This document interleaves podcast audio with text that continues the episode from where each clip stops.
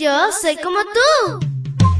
Pequeña para grandes cosas y grande para cosas menores. Te cuento que llegaste al lugar perfecto. La devoción matutina para menores.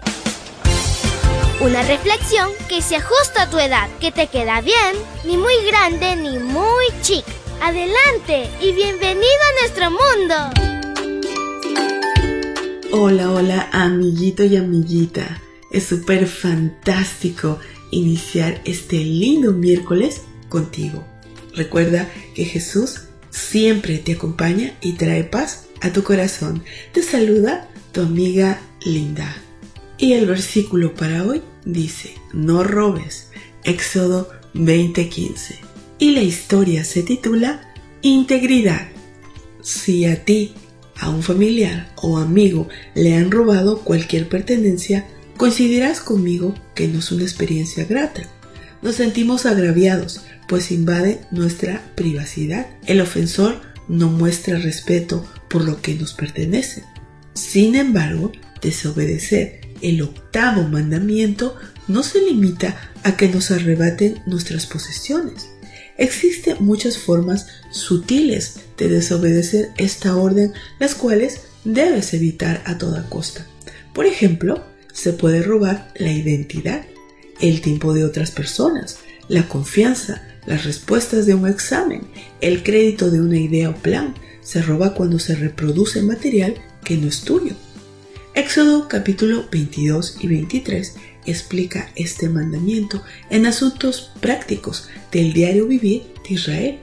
Ahí aprendemos que la persona que había robado estaba obligada a restituir el robo con creces. Éxodo 22.4.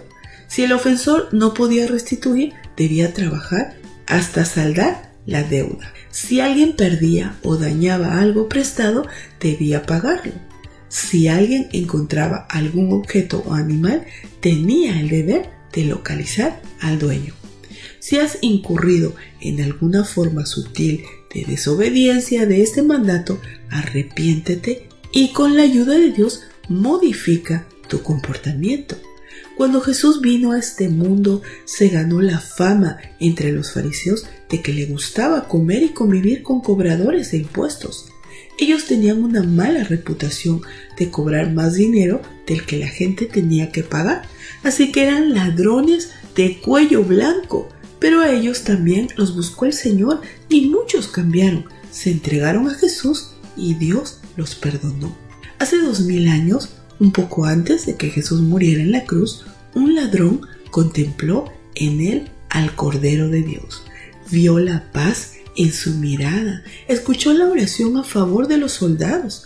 Entonces, conmovido por su propia culpabilidad, clamó, Jesús, acuérdate de mí cuando comiences a reinar. Lucas 23:42. Este ladrón se ha convertido en el más famoso que cualquiera que haya robado una valiosa pieza de un museo o una cantidad exorbitante de dinero de algún banco. La razón de su fama no consiste en lo mal que había hecho, sino que a pesar de sus errores y en el último instante de su vida se arrepintió. Jesús lo perdonó y le aseguró que estaría en el reino eterno. Su experiencia nos sirve para recordar la gracia de Dios. Querido Dios, gracias, porque tú a través de tantas cosas que a veces nosotros cometemos, faltas y fallos, tú nos perdonas, así como hiciste con este ladrón. Perdónanos, Señor, si hemos hecho algo malo y ayúdanos, Señor, a poder comenzar de nuevo. Bendícenos y bendice a mis amiguitos y amiguitas, Señor, y ayúdanos a serte fieles en todo y ser obedientes. En el nombre de Cristo Jesús. Amén y amén. Abrazo tototes de gozo y nos vemos mañana para escuchar otra nueva historia. Hasta luego. Hoy creciste un poco más. ¿Qué? Porque crecer en Cristo es mejor. La matutina de menores llegó por el tiempo y dedicación de Canaan church and their ministry.